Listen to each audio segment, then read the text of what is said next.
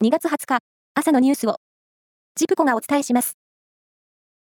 名古屋市教育委員会が教員で作る団体から、毎年校長に推薦する教員の名簿とともに金品を受け取っていた問題について、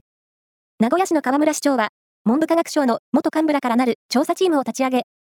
近く調査を始めることを明らかにしました。トヨタ自動食器によるエンジンの認証不正問題で、国土交通省が近く道路運送車両法に基づき、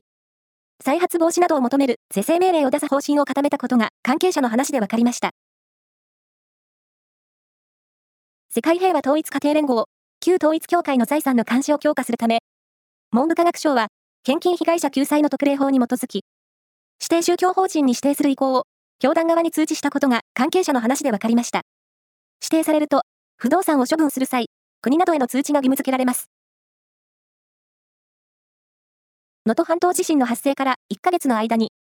4万戸を超える断水が続いた石川県輪島市などの8つの市と町で、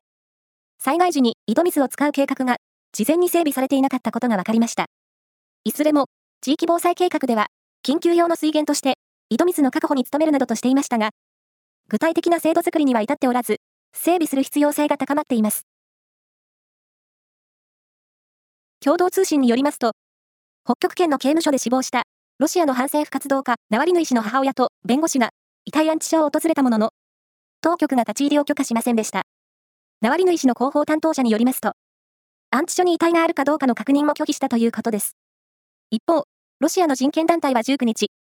遺体を親族側に引き渡すよう求める市民のアピールが6万件を超えたと明らかにしました。サッカー女子のパリオリンピックアジア最終予選の北朝鮮戦に臨む日本代表の全体練習に司令塔の長谷川唯選手が合流しました。